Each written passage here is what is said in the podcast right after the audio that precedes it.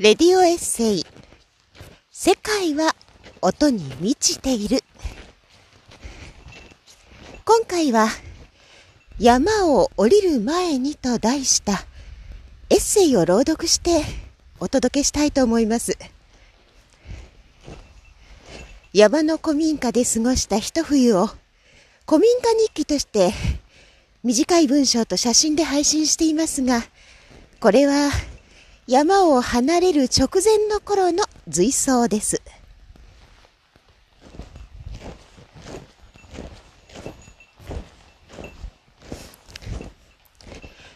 座敷で過ごす時間は何もしないで過ぎてしまいます。午前中は雪かきや掃除をして、午後は座敷でこたつに入ってゆったりと過ごすことが日課のようになっていましたが、こたつの上に積み上げた本にはなかなか手が伸びず、窓の外を眺めて夕方、雪曇り、薄暗くなってきて時間に気がつきます。はじめは寒くて何もできずにいたんだと、情けなくも思いました。でもどうやらそうではないことに気がつきました。ここでは豆炭のこたつに夜間を乗せたストーブがあるだけ。そもそもこの部屋にはコンセントの差し込みがありません。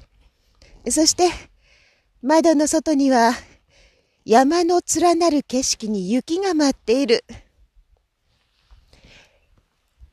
この幸せから時を忘れるのは無理もないこと。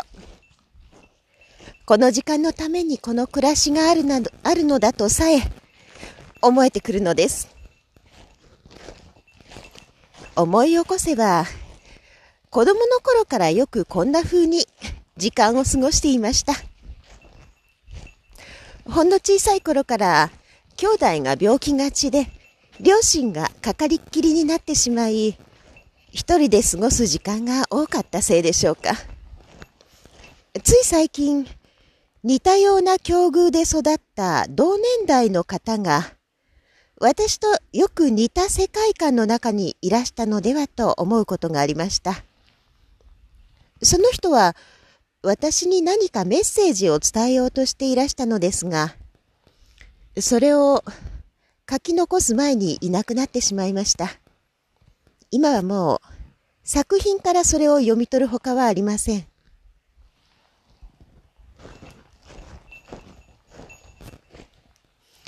山は夕闇に沈んでしまいましたが、空はまだほんのり色を残しています。それでも、窓の外の景色の下半分は雪が積もり、闇には埋もれません。今日はなかなか雨戸を閉める気になれず、いつもより暗くなってしまいました。雨戸が凍る前にそろそろ閉めようと思います。収録日の前日、つまり昨日の夕方、窓の外を眺めながら思いつくまま書いた原稿です。これらの配信は、私にとっては懐かしい日々を思い出すアルバムのようなものになりつつあります。不安や恐怖がなければ、誰の支配を受けることも、誰かを攻撃することもありません。穏やかな心、穏やかな日常、日々ご先祖様に感謝。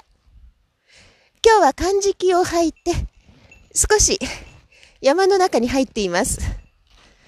この後もう少し山を散策して、岩笛を吹いたりして、山に挨拶をしてから戻ろうと思います。レディオエッセイ、世界は音に満ちている。今回はここまで。また次回お会いしましょう。大山と日高みの国より。